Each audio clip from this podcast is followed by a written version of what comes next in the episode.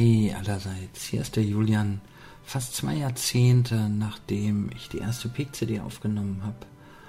Und es ist Zeit, zu diesem jetzt etwas veralteten Podcast etwas zu sagen, bevor du ihn dir anhörst.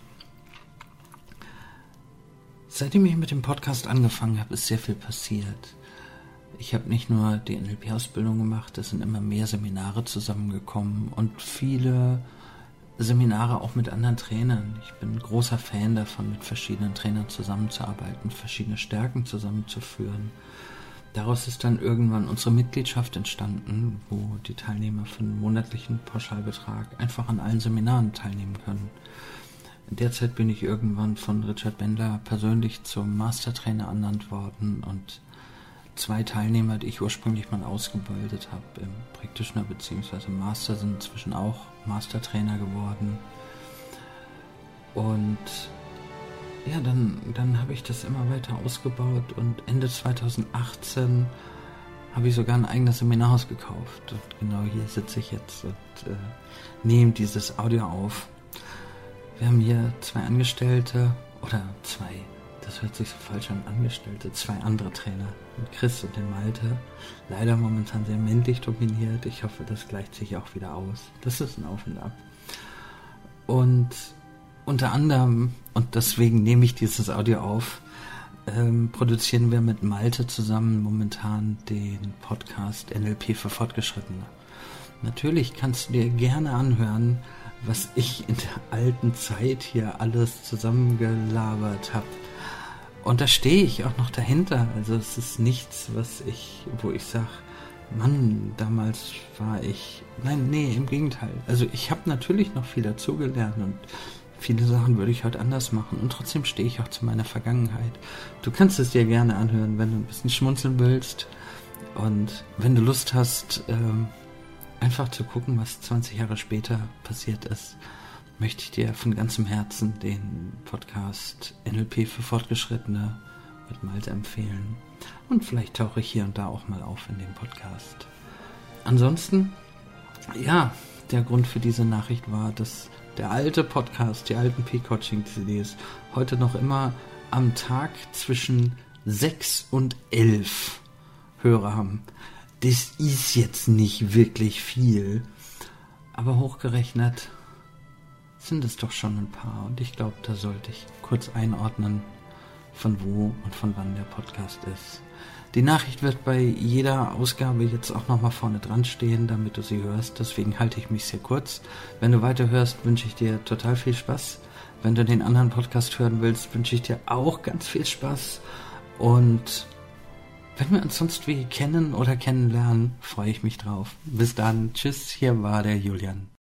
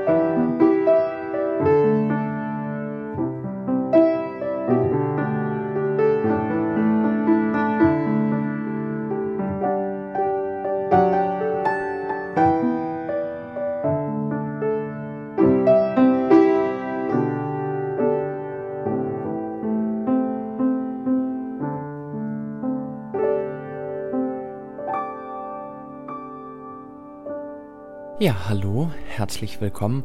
Wow, das hört sich doch jetzt mal richtig gut an.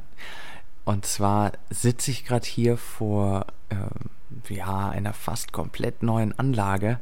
Also ich habe sehr vieles hier neu gemacht. Unter anderem habe ich jetzt einen echten Röhren-Preamp-Vorverstärker. Also einer von denen, wo noch so eine orange schimmernde Glühbirne um das mal so zu nennen, durch die Lüftungsschlitze scheint. Und der Röhrenverstärker hat, ja, er hat ja doch Vorteile. Also einerseits, so rauschtechnisch, Verständnistechnik ist es ja qualitativ viel besser. Andererseits habe ich einen, einen Regler, den ich bisher noch nicht hatte. Und zwar, ich muss gerade selber schälen, der nennt sich Drive. Das ist die sogenannte Röhrensättigung was auch immer das sein mag. Äh, er, er, also ich höre den Unterschied doch sehr stark. Und ich habe ziemlich viel damit jetzt rumgespielt in den letzten Stunden hauptsächlich. Und ja, jetzt, jetzt sitze ich also vor dem Mikro und genieße, da ich natürlich gleich den Kopfhörer auf habe, um mich selber hören zu können, diesen, diesen neuen, diesen satten Klang, den ich hier habe. Und die, die, mir ist das natürlich wichtig. Also ich habe am Anfang nicht gleich verstanden, warum vor einem Mikrofon, also sei das jetzt im Radio, ich habe ja mal Radio gemacht für eine Weile, warum jetzt im Radio oder im, in, in Tontechnik-Varianten äh, äh, jemand, der auch Sänger, die ihre Stimme aufnehmen, Kopfhörer aufhaben. Bei den Sängern ist das noch relativ einfach. Die hören ihre Instrumente und die sollen so leise sein, dass die nicht nochmal aufs Mikro draufkommen, weil das in einzelnen Spuren äh, abgenommen wird. Bei, bei reinen Tonaufnahmen, wie ich sie mache, dachte ich am Anfang, ich will mich so frei fühlen, einfach rumzulaufen und, und mich zu bewegen, wie ich will, nicht an den Kopfhörer, an ein Mikrofon gebunden zu sein. Andererseits, die, die, äh, der Kopfhörer inzwischen, er wird mir ja immer wichtiger im Sinne von, ich höre, was ich sage. Und es gibt einige Menschen, die, die bei denen habe ich das Gefühl, die hören gar nicht zu, was sie selber sagen. Die reden und reden und reden. Und also ich muss zugeben, dass zu den einigen Menschen musste auch ich mich früher dazu zählen. Und das war gar nicht so einfach für mich, davon wegzukommen. Also die, die, ein Bewusstsein dafür zu kriegen, was sage ich und gleichzeitig wahrzunehmen, was geht, was passiert in dem anderen gerade. Und naja, jetzt bin ich ja im Prinzip schon mitten im Thema. Herzlich willkommen zur Mind Evolution CD zum Thema Feedback. Feedback ist ja nun nicht nur in der Arbeit mit Menschen wichtig. Da ist sie zwar, da ist das Feedback zwar besonders wichtig.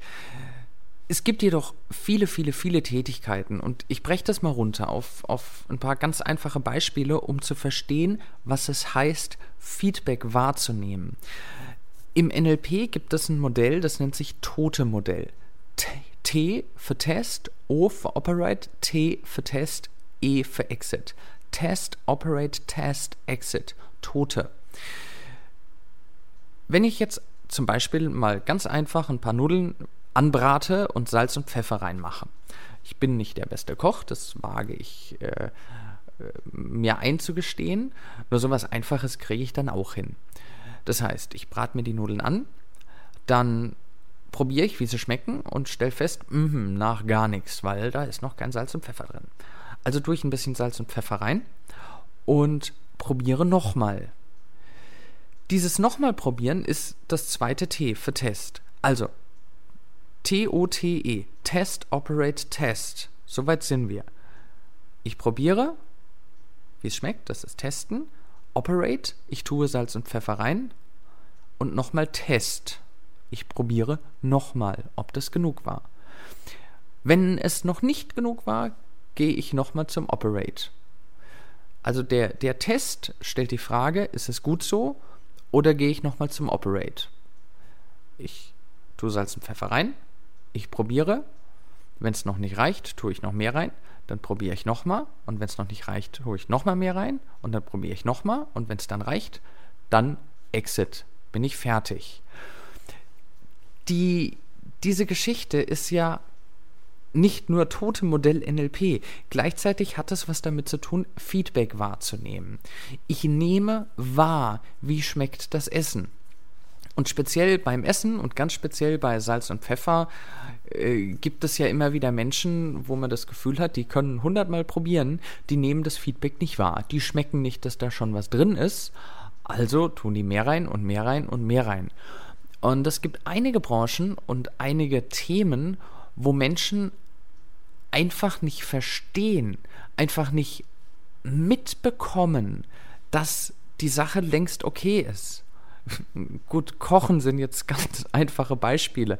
Menschen, die nicht mitkriegen, die Spaghetti sind schon fertig und deswegen werden sie zu weich, weil sie zu lang drin bleiben. Menschen, die eben bei Gewürzen das Gefühl haben, da fehlt noch was, da fehlt noch was, da fehlt noch was und am Ende haben sie viel zu viel drin. Es gibt andere Bereiche, in denen das ebenso spannend ist.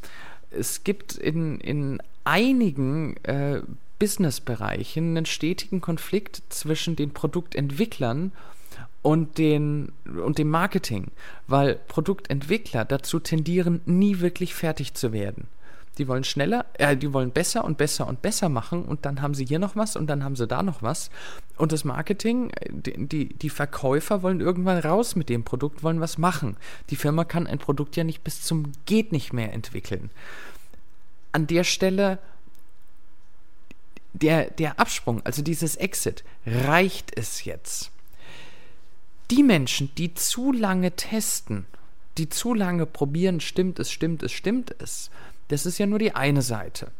Die andere Seite, die ich viel schlimmer finde, sind Menschen, die gar nicht mitkriegen, was sie an Feedback kriegen. Jetzt übertrage ich das mal auf Unterhaltung. Die, der Chris erzählt seit einer ganzen Weile eine, eine sehr schöne Geschichte, wie er in München eine Unterhaltung zwischen einem Amerikaner und einem Urbayer belauscht hat. Der Amerikaner geht her und fängt an, also spricht den Bayer an, uh, Excuse me, can you tell me the way to the train station? Und der Bayer meint, Hä? Und darauf meint der Amerikaner, Can you tell me the way to the train station. Der Bayer guckt ihn an und meint, Hä? Und der Amerikaner meint, The way to the train station.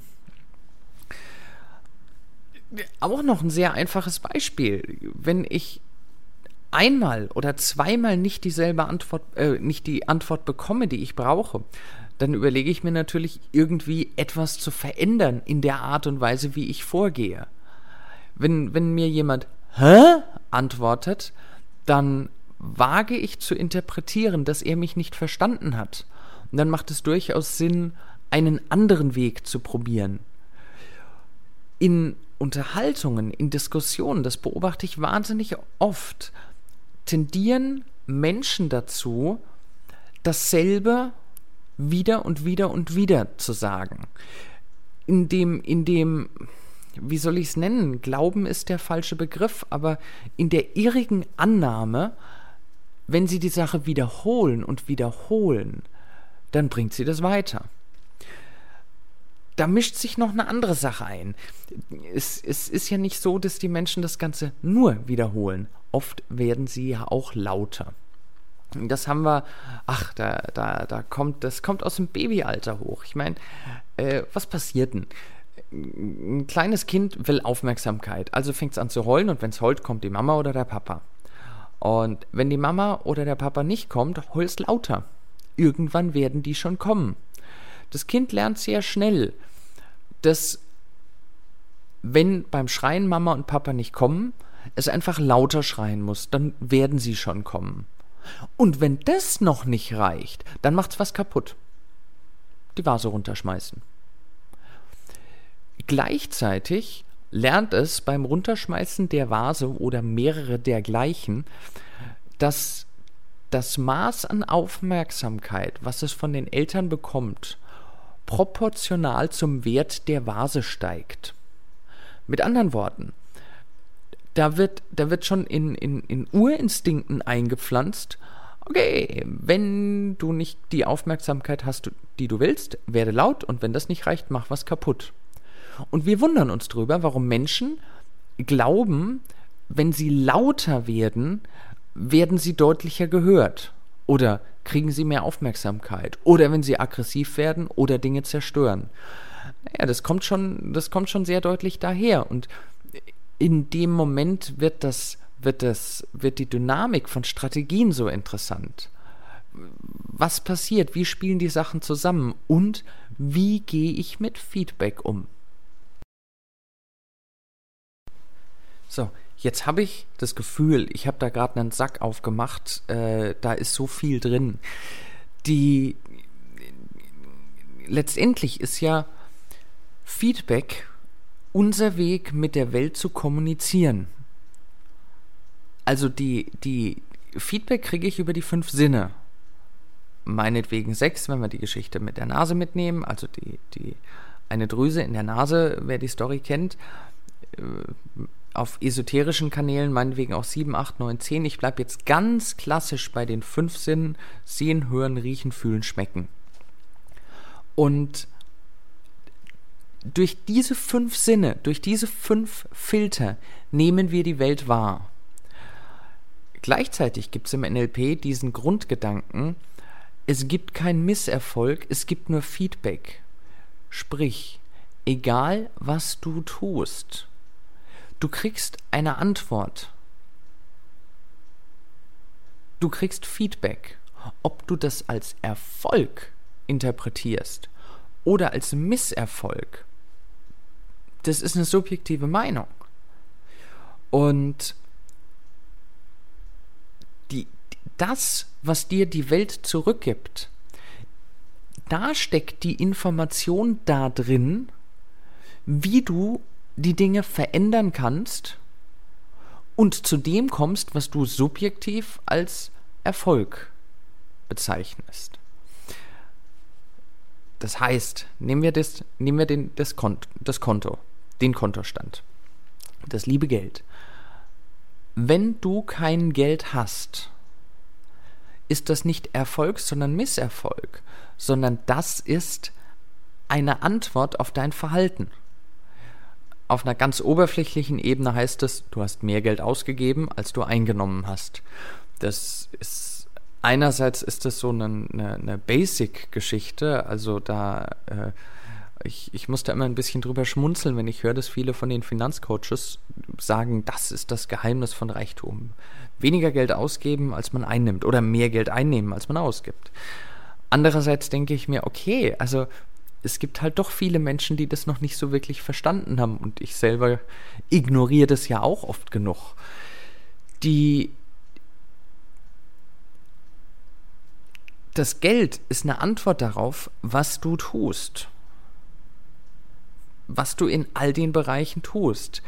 Und wenn du dieses, also wenn du deinen Kontostand als Signal nimmst für das, was passiert oder was du tust und wie die Welt darauf reagiert, dann ist das eine ganz andere Geschichte, als wenn du hergehst und einfach sagst, mein Chef ist scheiße, der bezahlt mir nicht genug oder das, die Welt ist so teuer oder der böse Euro kommt. Ich habe am letzten Wochenende eine sehr spannende Unterhaltung gehabt. Ich war beim, beim Christian Pessing äh, bei dem Start der Practitioner-Ausbildung weil ich bin ja irgendwie andauernd. Also ich besuche ja mehr Seminare, als ich anbiete, weil ich denke mir, das ist schon, das ist schon sehr wichtig, dass ich mich umguckt, dass ich vor allem mit vielen Trainern zusammenarbeite, dass ich viel Kommunikation habe. Und jetzt fängt der Christian mit seiner Practitioner-Ausbildung an und da war ich doch mal sehr gerne dabei. Und ich habe eine Unterhaltung gehabt, also die, die Aufgabenstellung vom Christian war es unter anderem, äh, ich, ich vereinfache das jetzt mal etwas, äh, ein paar Ziele festzulegen, ein paar persönliche äh, äh Dinge, die bis zum Ende des Jahres erreicht sein sollen. Und ich habe mich an der Übung nur bedingt beteiligt. Ich gebe zu, ich habe nicht zum Stift und zum Zettel gegriffen, weil ich solche Geschichten so oft mache und mir sehr bewusst darüber bin, was ich wann und wie erreicht haben will. Und einer der Teilnehmer hat mich angesprochen, ob ich denn nicht mitmachen will. Ich soll doch mal ein paar Ziele nennen. Also, ob ich mitmachen will. Ich habe gesagt, nein, ich habe sehr klar im Kopf, was ich will. Und er hat gemeint, dann soll ich ihm doch mal sagen, was ich will. Und ich habe mich jetzt noch nicht so in der Übung assoziiert gefühlt, weil es ist nicht meine praktische Ausbildung. Ich verbringe mit den Teilnehmern in der Ausbildung auch nicht die Zeit bis Dezember und dachte mir, okay, ich, ich äh, will jetzt nicht eine, eine, eine Linie vorgeben, mit der ich dann hinterher wieder weggehe und habe ein paar, ich nenne es mal, nicht so wichtige oder in sich sehr hochgechunkte, sehr, sehr große Brocken genommen. Das erste, was ich genommen habe, ist Weltfrieden und alle Menschen sind glücklich. Natürlich ist das ein Ziel von mir, das ist ein Ziel, an dem arbeite ich und ich habe jetzt noch keinen allzu großen Prozentsatz der Weltbevölkerung erreichen können. Ich denke aber, das ist ganz gescheit, wenn ich da mit dem Nachbarn anfange und ja, ich habe ja hier neue Nachbarn und äh, also die mir sehr viel sympathischer sind als meine alten, um das mal so zu sagen. Die, und zum anderen denke ich, eine solche Vision tut immer gut, sowas im Hinterkopf zu haben und nicht nur zu haben, sondern auch was dafür zu tun. Das gibt mir dann auch den, die, die Lust und den Spaß an der Supermarktkasse, die Kassiererin so lange anzulächeln, bis sie zurücklächeln muss. Und wenn ich sie darauf hinweisen soll, bitte ein kleines Lächeln nur für mich, spätestens dann lacht sie und wieder was getan. Ganz kleiner Prozentsatz. Hm, aber ich mache ihn gerne. Da gibt's, ach, eine, eine wunderschöne Geschichte. Die ist, also, ich weiß nicht, ob ich sie schon mal erzählt habe. Sie ist, sie ist also eine von den kleinen Geschichten zum Weitererzählen. Die, die, am Strand läuft ein Tourist entlang, äh, während Ebbe ist, äh, in den Tropen, und sieht über den ganzen Strand, also über den, den äh, jetzt freigelegten Strand, wo normal Wasser drüber ist, Tausende und Abertausende von Seesternen, die alle da liegen und vertrocknen. Und er schüttelt den Kopf und denkt sich, meine Güte, so viel Seesterne. Und sieht in der Entfernung einen Einheimischen, der sich bewegt, irgendwas tut. Er geht also langsam auf ihn zu, Schritt für Schritt, und stellt fest, der sammelt die Seesterne ein und schmeißt die zurück ins Meer. Und er beobachtet es eine Weile, geht immer näher und der Einheimische nimmt einen Seestern nach dem anderen, wirft den in hohem Bogen zurück und nimmt den nächsten und wirft ihn wieder zurück. Der Tourist kommt näher, guckt den Einheimischen an, der wirft gerade wieder einen Seestern und dann guckt er ihn an und fragt, sag mal, wozu machst du das? Du kannst es nicht ändern, es sind zu viele. Und der Einheimische schmunzelt, nimmt den nächsten Seestern, hebt ihn auf, wirft ihn in einem großen Bogen zurück ins Meer und sagt, hm, für den habe ich eine Menge getan. In der Art denke ich mir, die großen Ziele sind schön. Und auch die großen Ziele fangen irgendwo an. Die es gibt auch die einfachere Version von, von dieser äh, Geschichte in Form von einem Witz. Wie isst man einen Elefanten? Ganz einfach. Bissen für Bissen. Und, und hey, mir fallen da, es gibt ganz, ganz viele Geschichten in der Art. Äh, da war doch mal der Satz, der, auch der Mann, der den Berg abgetragen hat, war einst derjenige, der mit einem leeren Eimer auf den Berg gelaufen ist und mit einem vollen Eimer voller Sand wieder runtergekommen ist. Irgendwo ist der Anfang und ich denke, alltägliche Begegnungen an der Supermarktkasse sind sehr gut für diesen Alltag, für die Veränderung der Welt im Alltag.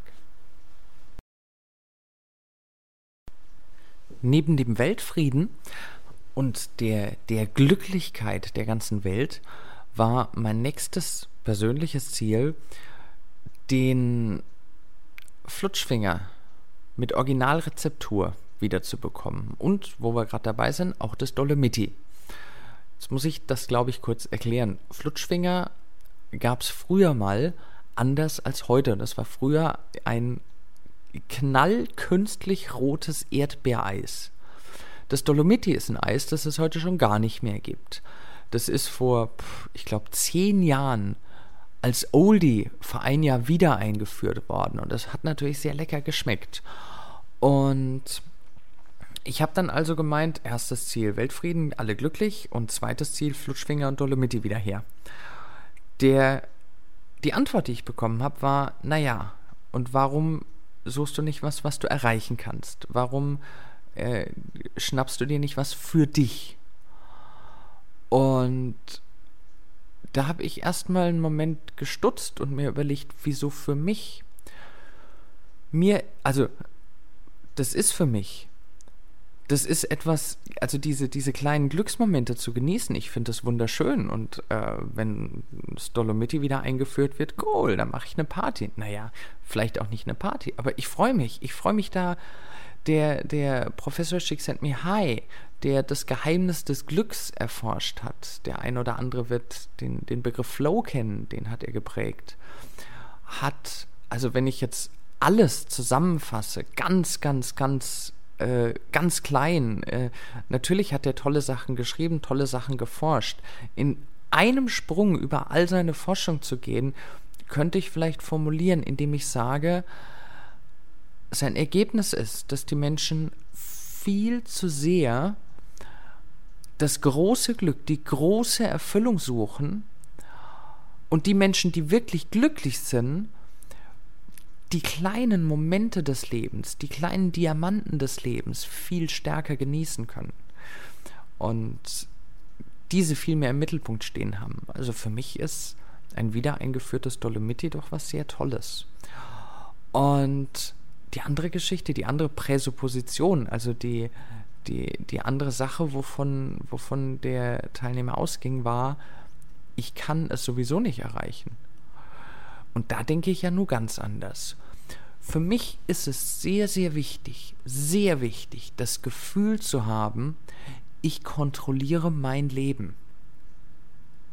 Gut, der Begriff kontrolliere ist vielleicht fast ein bisschen hart. Mir reicht es auch aus zu sagen, ich beeinflusse mein Leben. Und ich bin ja so jemand, ich kämpfe da immer wieder mal gerne gegen Windmühlen. Ich habe mich zum Beispiel äh, ich weiß immer nicht, darf ich das sagen, darf ich das nicht sagen? Ach, ich denke, ich darf das so sagen. Ich habe mich gegen die Schufa gewehrt, ganz heftig, weil ich, ausgerechnet ich, werde, also ich, ich krieg auf einmal einen, einen, einen, Brief von der Bank, beziehungsweise von der Bank, wo ich meine Kreditkarte habe. Herr Wolf, über Sie ist eine negative Schufa-Auskunft eingegangen. Und ich denke mir, wie bitte? Also ich wusste nichts und äh, keine Ahnung, woher das herkommen könnte. Und dann habe ich also angefragt bei der Schufa und die haben sich Zeit gelassen. Die Schufa reagiert offenbar erst dann, wenn man Einschreiben schickt. Dann war nämlich äh, eine Woche später habe ich ein Einschreiben losgeschickt und postwendend kam die Antwort per Fax zurück. Und zwar bin ich eingetragen worden von, ja, das darf ich glaube ich sagen, Mannesmann. Ich bin eingetragen, beziehungsweise von den Anwälten von Mannesmann, eingetragen worden von einem Handyanbieter oder Mobilfunkanbieter. Und also der, der ein oder andere kennt mich, auch wenn viele bezweifeln, dass das wirklich so ist. Es ist wirklich so, ich habe kein Handy. Ich wehre mich mit Hand und Fuß dagegen und ich bin einer dieser Menschen, die kein Handy haben. Jetzt habe ich von der Schufa also die Auskunft bekommen und war etwas verwirrt die ich habe von einigen Menschen gehört, mit der Schufa sollte man sich nicht anlegen. Ich lege mich mit sowas sehr stark an. Also mein eigener Vater hat mir empfohlen, ich soll denen ein nettes Schreiben schicken und äh, darum bitten, dass äh, die ganze Sache aufgeklärt bzw. Äh, äh, gelöscht wird oder Erledigungsvermerk, da gibt es ja noch einen Unterschied, Löschung oder Erledigungsvermerk und ich soll den, den Sachverhalt darstellen. Und ich denke mir, okay, die Firma Mannesmann, ich habe keinen Vertrag mit der Firma Mannesmann oder mit den Anwälten. Die, das eine Holding AG, die Schufa ist eine Holding AG, also das ist ja keine staatliche Einrichtung, mich einträgt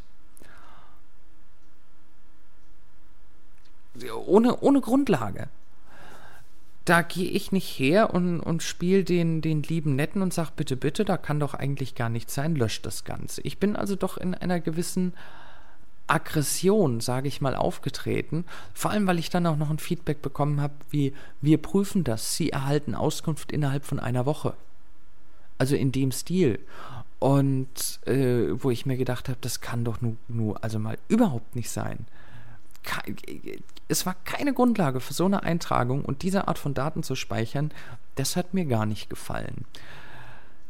Ich habe dann einen ziemlichen Trara gemacht und äh, das Ganze ist darauf hinausgelaufen, dass ich von der Schufa letztendlich einen Schadensersatz in Höhe von 50 Euro gekriegt habe.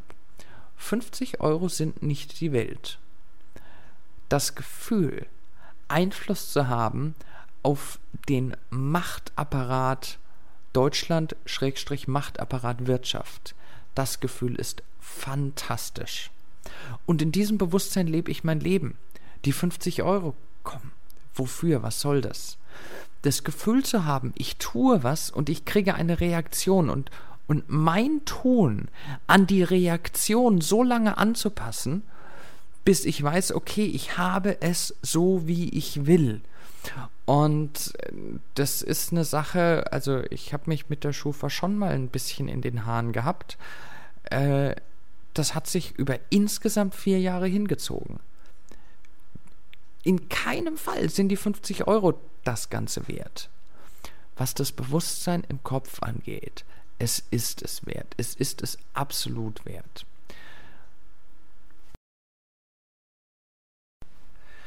Ich bin dem Christian Pessing sehr dankbar für einen Begriff, den ich von ihm gelernt habe, den er von dem äh, Therapeuten Laszlo Nemeth gelernt hat vor vielen Jahren. Äh, das ist der Begriff der Ego-Schleife. Und ich komme auf den noch gleich nochmal zurück. Um den Begriff zu erklären, muss ich nochmal in, in einen anderen Bereich vordringen. Die es gibt ja Menschen, die unter einem Dialog einen Monolog unter Einbeziehung ihrer Gesprächspartner verstehen. Sprich, ich rede und rede und rede und hole mir hin und wieder mal ein Nicken oder ein Kopfschütteln von, von meinem Gesprächspartner ab, äh, wobei ich gar nicht wirklich darauf eingehe, also wenn er den Kopf schüttelt nach dem Motto, er ist anderer Meinung, dann sage ich dazu, okay, du hast es halt immer noch nicht verstanden und rede weiter oder erkläre es ihm nochmal. Für mich ist das nicht wirklich ein Dialog. Das ist meiner Meinung nach ein Monolog. Und es gibt ja recht viele solche Menschen. Wir haben, also, ja gut, ihr könnt euch vorstellen, wie viele Menschen mir erklären wollen, wie die Welt funktioniert. Und eine meiner Stärken, wage ich mal so zu behaupten, ist die Fähigkeit, ein anderes Modell der Welt. Also, ich bin ja nicht der Meinung, dass es eine greifbare Realität gibt. Ich bin ja der Meinung, jeder hat seine eigene Realität. Manche sind sich ähnlicher, andere sind sich weniger ähnlich der, der äh, Schamane glaubt was anderes als der Naturwissenschaftler und die meisten von uns glauben anders als die australischen Aborigines, dass wir wach sind, wenn wir wach sind und träumen, wenn wir träumen. Die Aborigines in Australien glauben, dass wir die Zeit hier, die wir glauben, bewusst da zu sein, dass das in Wirklichkeit Traumzeit ist und nur wenn sie träumen, sie in der wirklichen Wirklichkeit sind. Wie auch immer die Welt geartet ist, die jemand glaubt zu kennen, bin ich der Meinung, dass keine Welt weniger Anspruch auf Korrektheit hat wie meine. Ich kann nicht davon ausgehen, dass der andere Unrecht hat, nur weil die Welt des anderen in meiner Wahrnehmung, also in meiner Welt, komisch klingt. Die Schwierigkeit ist natürlich, also wenn sie, wenn sie unlogisch klingt, sie klingt ja nur in meiner Welt unlogisch. Die Schwierigkeit ist, wenn der andere es in seiner Welt nicht für nötig hält, mir seine Welt zu erklären, dann findet keine Kommunikation statt. Die wirklich, wirklich, wirklich spannenden Begegnungen mit Menschen passieren dann, wenn ich jemand kennenlerne, der glaubt, dass die Welt anders funktioniert, als ich es glaube. Der bereit ist, mir seine Welt zu erklären, während er genauso neugierig ist, wie ich glaube, dass meine Welt funktioniert. Wenn wir also diese verschiedenen Welten aneinander halten und überlegen, cool, also die, es gibt ja kaum was Spannenderes, als das Erleben von anderen Realitätsstrategien, anderen Welten, wie andere Menschen damit umgehen, was, was das Leben mit ihnen macht und, und was andere Menschen glauben, was die Welt in ihrem im, im Innersten zusammenhält. Und da findet eine Kommunikation statt im Sinne von beidseitig. Beidseitig heißt, durchaus das, was der andere sagt, zu respektieren, zu akzeptieren. Eine meiner Stärken liegt jetzt darin, dass ich gerade auf der NLP-Ebene, wo ich NLP als ein inhaltsfreies Werkzeug ansehe, unheimlich flexibel bin, die Welt des anderen aufzunehmen und so zu akzeptieren, wie sie ist. Ob ich hier übereinstimme oder nicht, ist eine andere Frage in den letzten Wochen erzähle ich zum Beispiel gern das Beispiel, wenn jemand zu mir kommt und sagt, ich habe Flecken auf der Aura. Dann habe ich ja keine Hemmungen, einen Glasreiniger und ein Taschentuch zu nehmen und die einfach mal wegzuwischen. Spannend wird's, wenn der Mensch, der gemeint hat, er hat Flecken auf der Aura, dann sagt, oh, danke, jetzt passt's wieder. Dann sitze ich da und denke mir, wow. Also ich habe jetzt keine Aura mit Flecken gesehen. Er fragt mich aber und er gibt mir den, also dazu muss ich dieses Feedback natürlich wahrnehmen, dass mir jemand sagt, da, da, sind, da, sind, da sind Flecken auf der Aura. Ich kenne genügend Leute, die dann hergehen und sagen, hm, du, sowas gibt's gar nicht.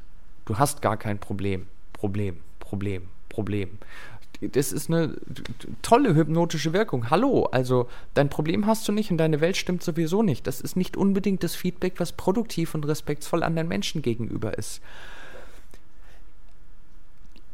Die, ich habe mal eine Unterhaltung mit, mit, mit Chris, hat der Chris mal gesagt, der Knackpunkt ist es, bei anderen Menschen das Glaubenssystem zu finden, was wirkt. Der eine Mensch rennt in die, in, in, zum Mediziner, lässt sich allopathisch die Kopfschmerztabletten oder dies oder das oder jenes geben. Der andere Mensch glaubt aus dem allopathischen, äh, aus dem homöopathischen kommend, dass Kopfschmerztabletten in Wirklichkeit langfristig nur noch mehr Kopfschmerzen verursachen.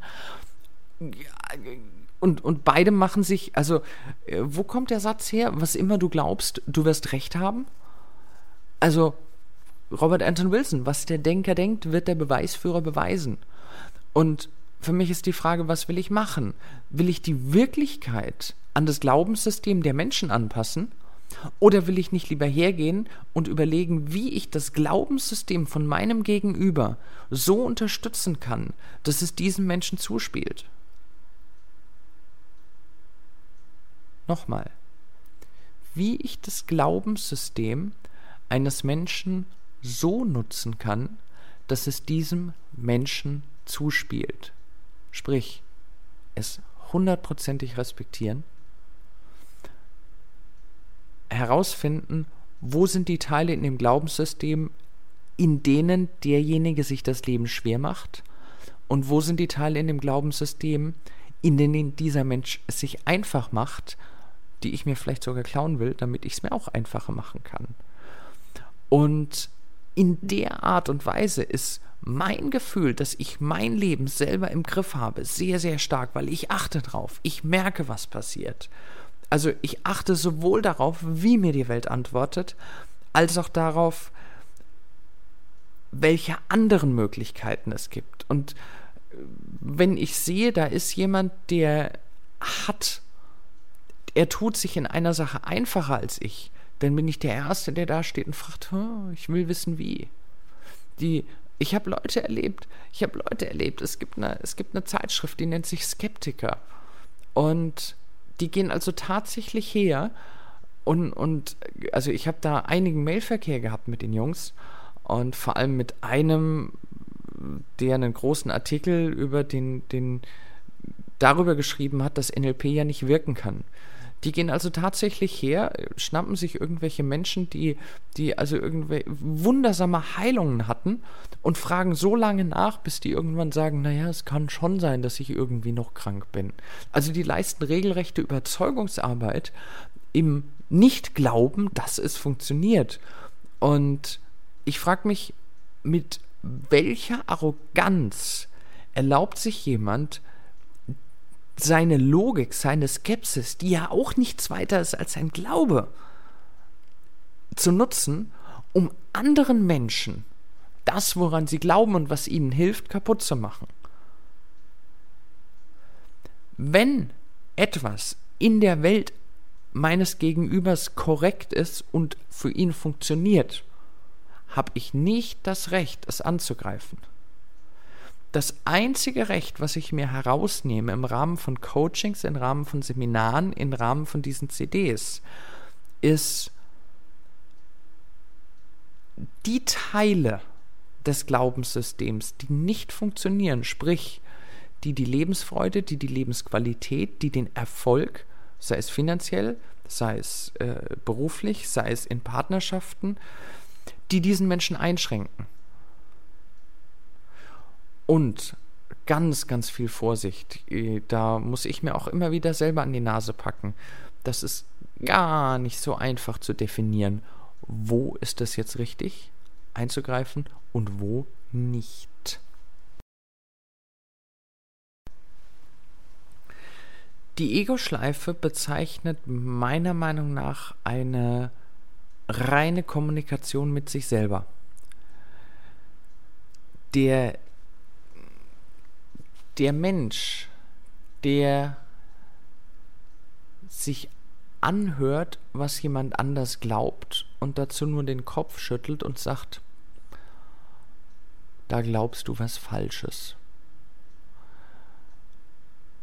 Der Mensch, für den nichts anderes existiert als die Realität, die er selber verstanden hat, befindet sich in so einer Ego-Schleife.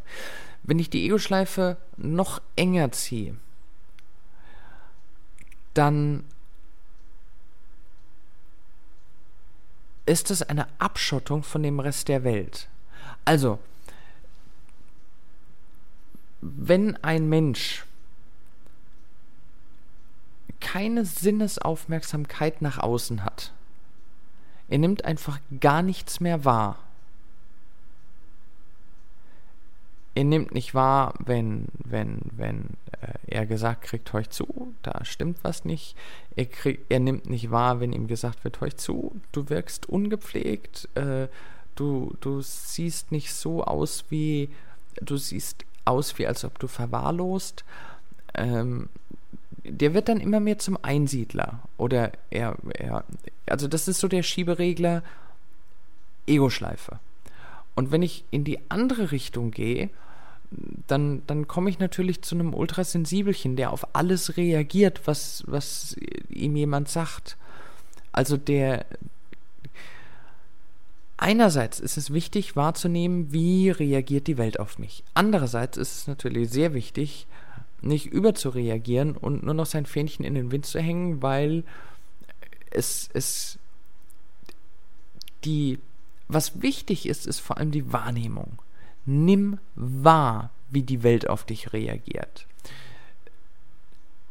Die Frage, wie du entscheidest, ist eine andere. meiner Meinung nach ist es durchaus okay, wenn jemand sich die Haare nicht kämmen will. Allerdings behaupte ich, dass es wichtig ist, dass er weiß, wie die Welt auf ihn reagiert und dass er sich die Haare nicht kämmt. Die meisten Menschen, die ich erlebe, die ungepflegt aussehen, die sich keine Gedanken drum machen oder die nicht gescheit kommunizieren können, wissen das gar nicht. Die sitzen dann da und denken sich, wieso?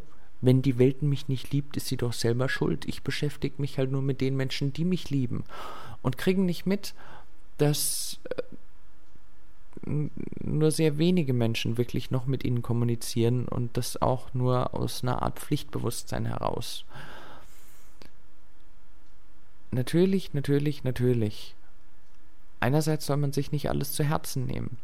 Andererseits denke ich, ist es schon wichtig, mit seinen Mitmenschen umgehen zu können.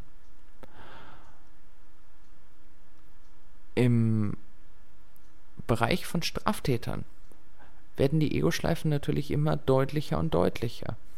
Eine lange Diskussion hatte ich über gestohlene Beamer an der FATW in Berlin, wo der Christian sehr viel macht, äh, sehr viel Vorträge zur Kommunikation, äh, äh, Kommunikationspräsentationstraining hauptsächlich. Da sind Beamer inzwischen an der Decke fest geschweißt, weil sie zu oft gestohlen werden. Und ich finde den Gedankengang ganz interessant. Einerseits denke ich, dass Bewusstsein heutzutage oder das fehlende Gemeinschaftsbewusstsein, das dazu führt, dass Beamer von der Decke runtergeschraubt werden. Ich meine, die sind ja da in sieben, acht Meter Höhe in den Seelen. Da, da fehlt ja der, das Gefühl, also das Unrechtsbewusstsein, sage ich jetzt mal so. Und das ist natürlich auch wieder nur meine Realität. Andererseits, ich will natürlich niemanden freisprechen davon. Andererseits fällt mir auf, dass diese Art von Gemeinschaftsbewusstsein oder genauer fehlendem Gemeinschaftsbewusstsein in den letzten Jahren, Jahrzehnten dramatisch zunimmt. Ganz dramatisch. Und während einerseits natürlich jeder das für sich selber rechtfertigen muss, ist es meiner Meinung nach andersrum Blindheit und Naivität herzugehen und zu sagen, das ist nicht unser Problem. Dieses Blabla von wegen, ja, die Kinder sind alle schlecht erzogen. Ich denke, da ist eine, ist eine Dynamik in dem Großwerdeprozess. Unser Staat ist ja da ein noch viel schlimmerer Ego-Schleifen-Gefangener. Also prinzipiell bin ich ja mal der Meinung, unser Staat hat kein Geld. Gleichzeitig entsteht überhaupt kein Bewusstsein bei den Bürgern dafür, dass der Staat Geld braucht. Der Staat bietet uns Dinge, und dafür braucht er Geld.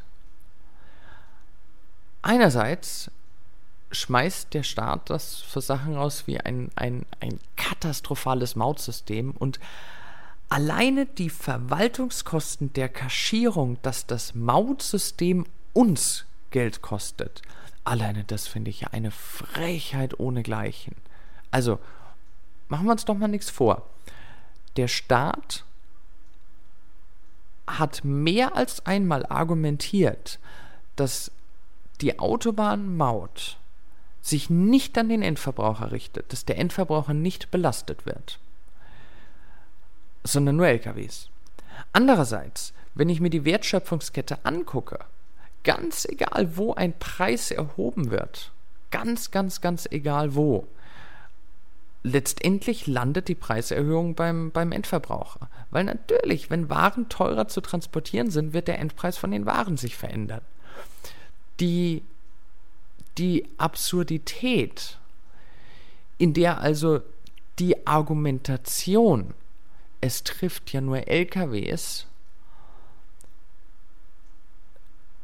also für, für mich ist unglaublich, was da abläuft und wie viel Geld da reingesteckt wird. Also Mautsystem bin ich ja durchaus einverstanden mit, wobei ich prinzipiell äh, mir denke, wir hätten vielleicht anfangen sollen mit kleinen Aufklebern an der Windschutzscheibe und äh, parallel die, die, diese ganzen komischen Funkkästen entwickeln sollen. Wie auch immer. Also für sowas schmeißt der Staat Geld raus, äh, unterstützt teilweise Firmen in Milliardenhöhe, naja gut, in Millionenhöhe wohl eher, und, und, und. Andererseits kriegt er nicht mit, dass dieses Gemeinschaftsbewusstsein gar nicht mehr da ist. Was dazu führt, dass ein, ein, ein, ein, ein Steuerhinterzieher, Steuerhinterziehung ist doch kein Verbrechen mehr, also beim besten Willen nicht. Und ich denke, dass der Staat hierbei die Kommunikation mit den Bürgern total verloren hat. In Frankreich war es noch deutlicher äh, mit, der, mit, der, mit der Geschichte über die Europaverfassung. Und ich, ich habe ja echt gedacht, ich spinne, als ich höre, wie Jacques Chirac sagt, er wäre enttäuscht von dem Wahlergebnis, dass die Franzosen die Europaverfassung abgelehnt haben für mich stimmt da was nicht an der Kommunikation. Gut, Chirac hat Feedback wahrgenommen, mein Volk will die Europaverfassung nicht. Lassen wir dahingestellt die Diskussion, dass das eigentlich eher eine Trotzreaktion von den Franzosen war aufgrund der Politik, die sie nicht mehr mochten. Grundsätzlich war die Antwort aus dem Volk in der Volksabstimmung, nein, wir wollen nicht.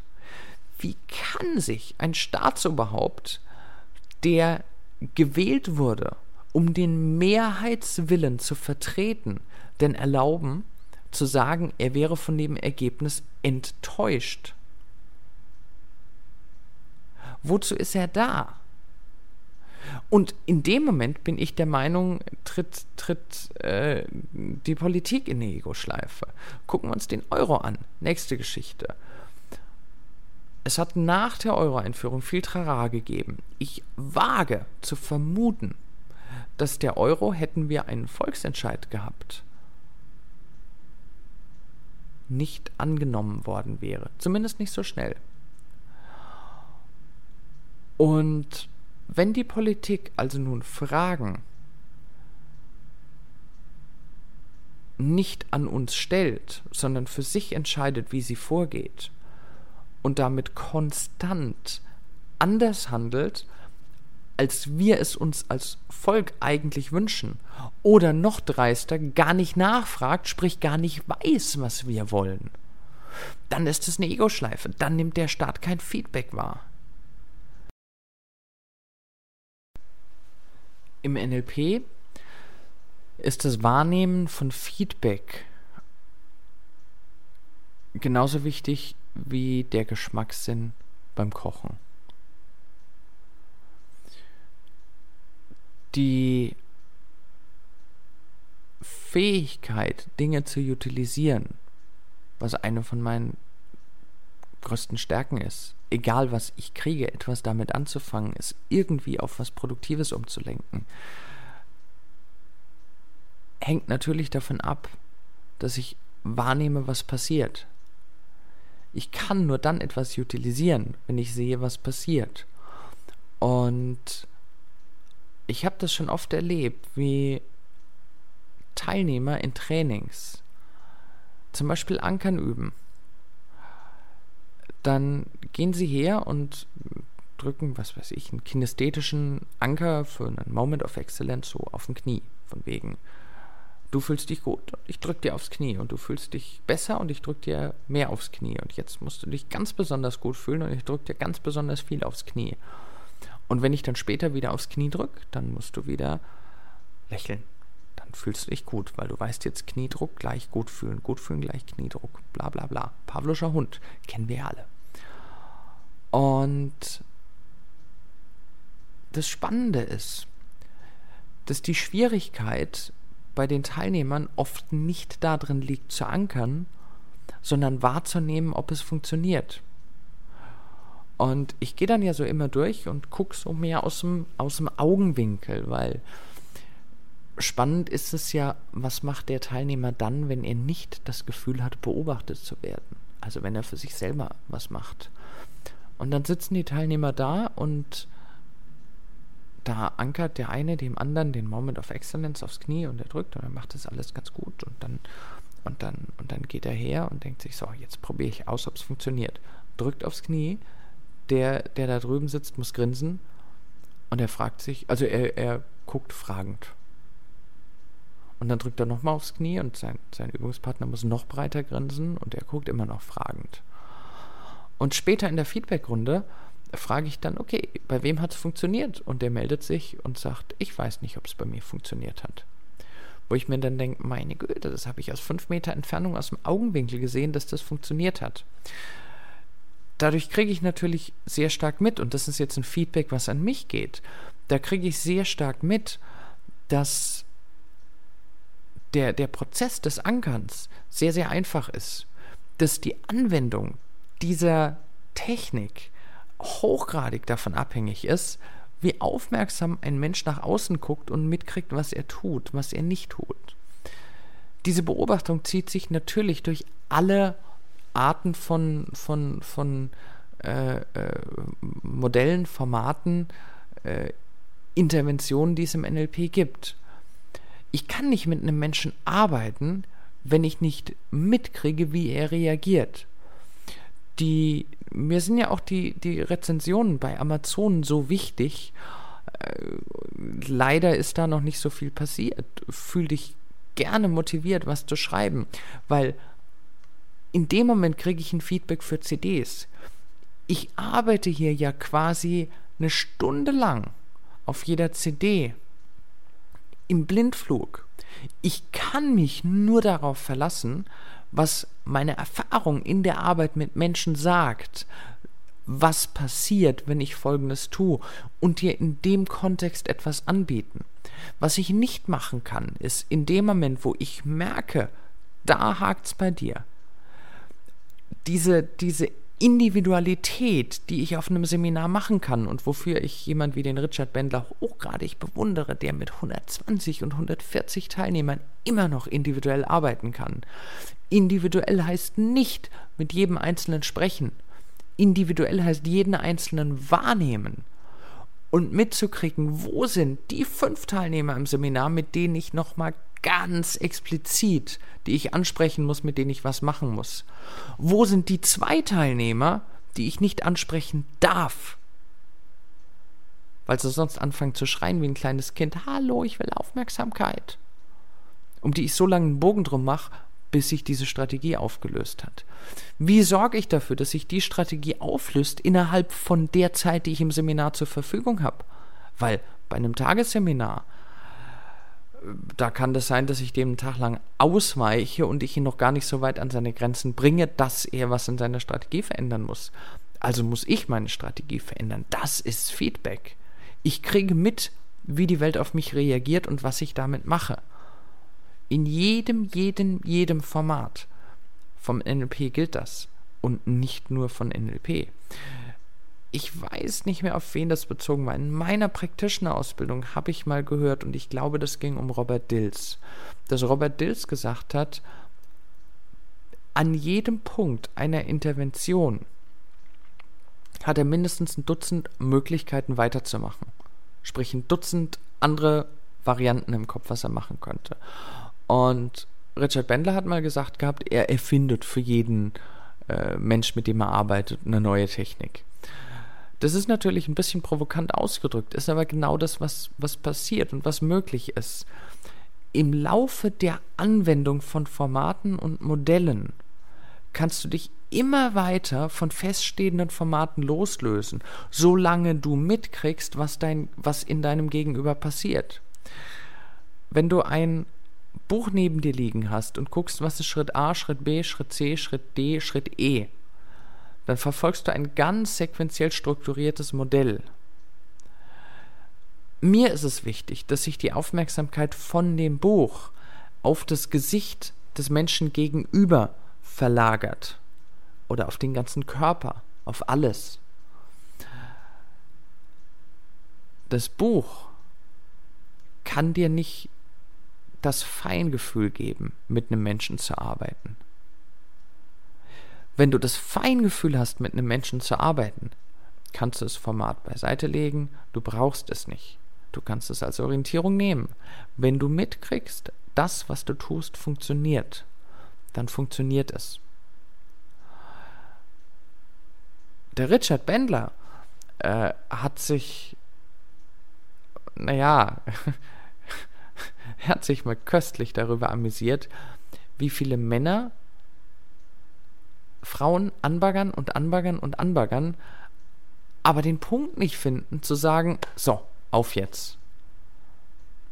Die, es gibt so viele Signale, also, na, das lasse ich, also es gibt ganz eindeutige Signale, körperlich zu sehen, nicht nur bei, bei Frauen, auch bei Männern. Und, und, und, na, das hebe ich mir als Bonbon auf.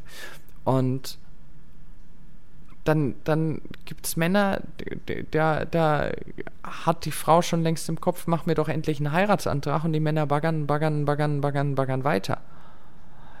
Andersrum, gut, jetzt ziehe ich natürlich über das Klischee her, Männer, Frauen. Äh, andersrum passiert das genauso. Wahrnehmen, wahrnehmen, wahrnehmen, das ist das Wichtige, das ist das Wichtige, das ist das Wichtige. Und wenn du mitkriegst, dass egal was passiert, eine Reaktion auf dein Verhalten ist. Wenn du mitkriegst, dass ein schlecht schmeckendes Essen das Ergebnis von deinen Kochkünsten ist, und du mitkriegst, dass du durchaus die Möglichkeit hast, du musst es nicht tun, es geht nur um die Möglichkeit, den Kochbuch zu schnappen oder einen Freund oder eine Freundin zu schnappen und zu sagen, lass uns was kochen. Oder einem Spitzenkoch über die Schulter zu schauen oder im Internet nach neuen paar Rezepten zu suchen, dann kriegst du mit, dass du es selber kontrollierst. Und dann gehören so, so Formulierungen wie ich kann nicht kochen der Vergangenheit an. Dann weißt du, es ist eine Entscheidung von dir. Und wenn du sagen würdest, du willst kochen können, dann kannst du es. Deswegen ist es mir so wichtig, ein Flutschfinger. Und ich meine, sind wir doch mal im Ernst. Wie viel sind wir? 82 Millionen Deutsche? Wie viele Deutsche sind so frech, einen Brief an die Eishersteller zu schicken, gebt mir den Original-Flutschfinger wieder? Bin mir sicher, das sind nicht so viele. Lass es mal 2, 3, 400 sein. Ich bin einer von denen. Und ich glaube, einer von 82 Millionen, das ist ein schlechtes Verhältnis.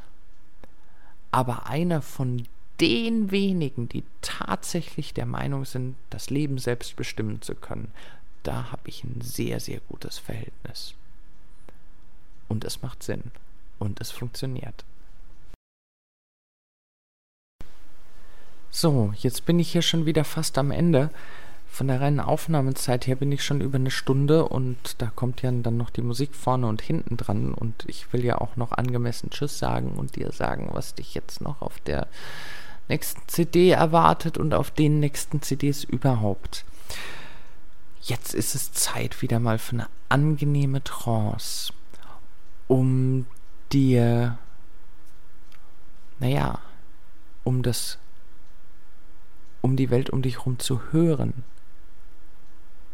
musst du natürlich innerlich auch die Klappe halten. Da muss der innere Dialog weg. Und so weiter du den inneren Dialog runterfahren kannst, desto, desto äh, genauer, desto präziser kannst du wahrnehmen, was, was andere Menschen sagen.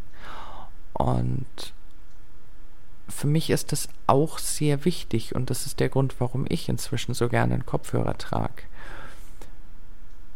ich höre mich nicht mehr in meinem Kopf, sondern jetzt höre ich mich durch die Ohren. Das heißt, ich lausche meiner eigenen Stimme, wie sie von außen kommt. Und bin immer weiter. es gibt eine sehr schöne Übung im Trainertraining bei Richard Bendler. Und zwar augenscheinlich geht es darum, den Wohlklang der Stimme zu üben. Da stehen Oszilloskope da, also diese Monitore, die äh, Stimme in Form von Wellenlinien darstellen. Und dann kriegst du ein Mikrofon in die Hand und kriegst gesagt, okay, jetzt rede mal in das Mikrofon und achte darauf, dass die Kurven auf dem Oszilloskop möglichst rund sind. Naja, das macht schon Sinn. Nur in Wirklichkeit üben die Teilnehmer was ganz anderes, ohne es zu wissen. Die Teilnehmer üben gleichzeitig etwas zu sagen, zu beobachten, was passiert und ihre Stimme anzupassen. Ihr wisst alle, nehme ich zumindest an, dass sich die eigene Stimme selbst gehört anders anhört als über Kopfhörer, weil da vibriert ja der ganze Schädel mit. Und deswegen gucken die Menschen immer so verwundert, äh, wenn sie sich auf dem Anrufbeantworter zum Beispiel hören, die eigene Stimme. Oder wenn sie ein Mikrofon in die Hand nehmen, weil dann wirkt die eigene Stimme anders. Durch den Kopfhörer kriege ich mit, wie meine Stimme wirkt, auf mich selber wirkt. Und natürlich ist das eine Ego-Schleife. Das kann nichts anderes sein als eine Ego-Schleife, wenn ich nicht im Gespräch bin mit euch. Und ich lausche meiner eigenen Stimme und nehme dieses Feedback wahr. Ego-Schleifen übrigens. Ego-Schleifen sind eine hervorragende Möglichkeit, um in depressive Stimmung zu verfallen. Weil die, die, das Gemisch einerseits das Gefühl zu haben, keinen Einfluss auf die Welt zu haben, das zu rekrutieren daraus, einfach anderen nicht zuzuhören. Es bringt nichts, einem depressiven Menschen zu sagen, du bist ein lieber Kerl, ich hab dich lieb und das Leben ist schön oder ähnliches. Das nimmt er gar nicht wahr. Der nimmt gar nicht wahr, wie schön das Leben ist.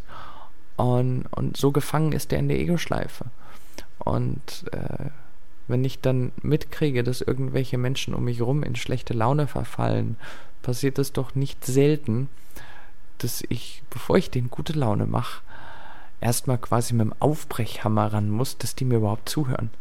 Dass die, äh, dass die überhaupt mitkriegen, was um sie rum passiert. Was um dich rum passiert.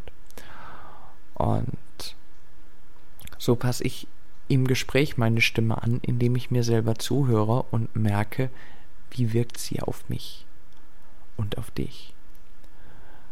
So, genau für diese innere Ruhe, für das Abschalten des inneren Dialogs, damit du anfangen kannst, die Ruhe zu genießen und zu hören was andere Menschen sagen, tun, ist die zweite CD natürlich mit einer Trance. Und im nächsten Monat und darauf folgende tauchen wir dann weiter ein in das Thema Sprache, Sprachgenauigkeit, damit du nicht nur hörst, was die anderen Menschen sagen, sondern auch, was da mittendrin steckt. Was sie nicht direkt, sondern indirekt sagen oder was sie dadurch sagen, dass sie es nicht sagen. Ich wünsche dir einen wunderschönen restlichen Tag und Monat und viel Spaß bei der Trance. Tschüss.